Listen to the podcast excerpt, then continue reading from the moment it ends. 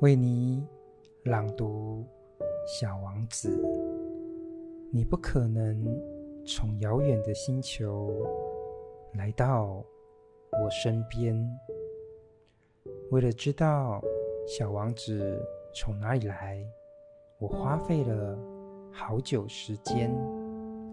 小王子问了我许多问题，却从不好好理会我问他的问题，能让我可以一点一滴了解小王子的，都是他那些漫不经心吐露出来的只字片语。就这样，当小王子第一次瞥见我失事的飞机时，嗯，我不要画出我的飞机，画一架飞机对我来说。太复杂了。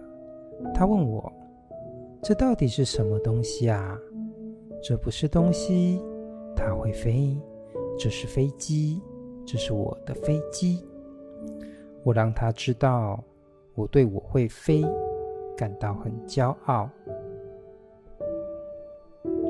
小王子叫了起来：“什么？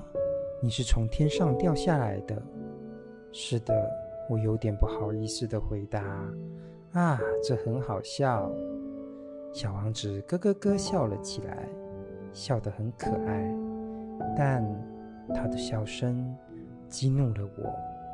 我不喜欢别人把我的不幸当作儿戏。然后，小王子接着补上一句：“那么，你也是从天上来的？你是哪个星球的呢？”我灵机一动，对小王子神秘出现这件事，我反问了他一句：“这样说来，你是从另外的星球来的？”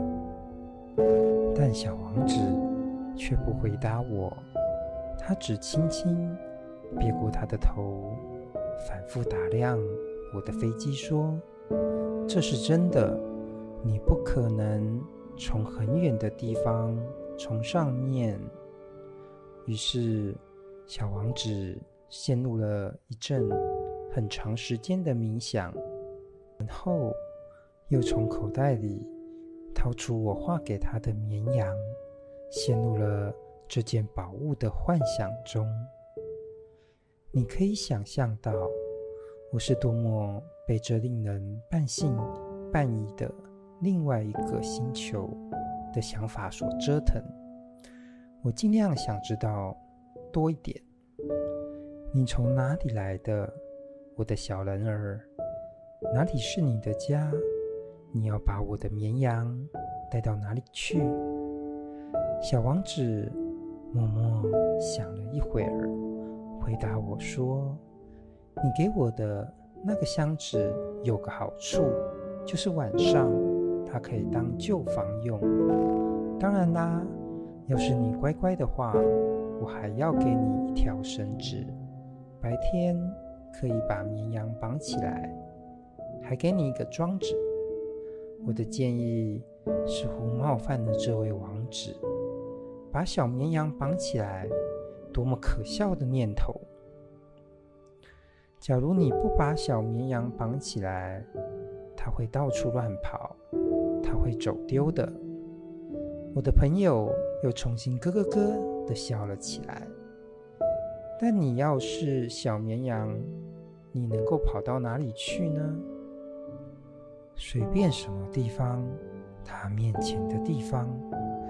于是小王子严肃地解释道：“走丢没有关系，我住的地方非常非常小。”接着，小王子补充说，声音似乎有点忧郁。他面前的地方没有多远，可是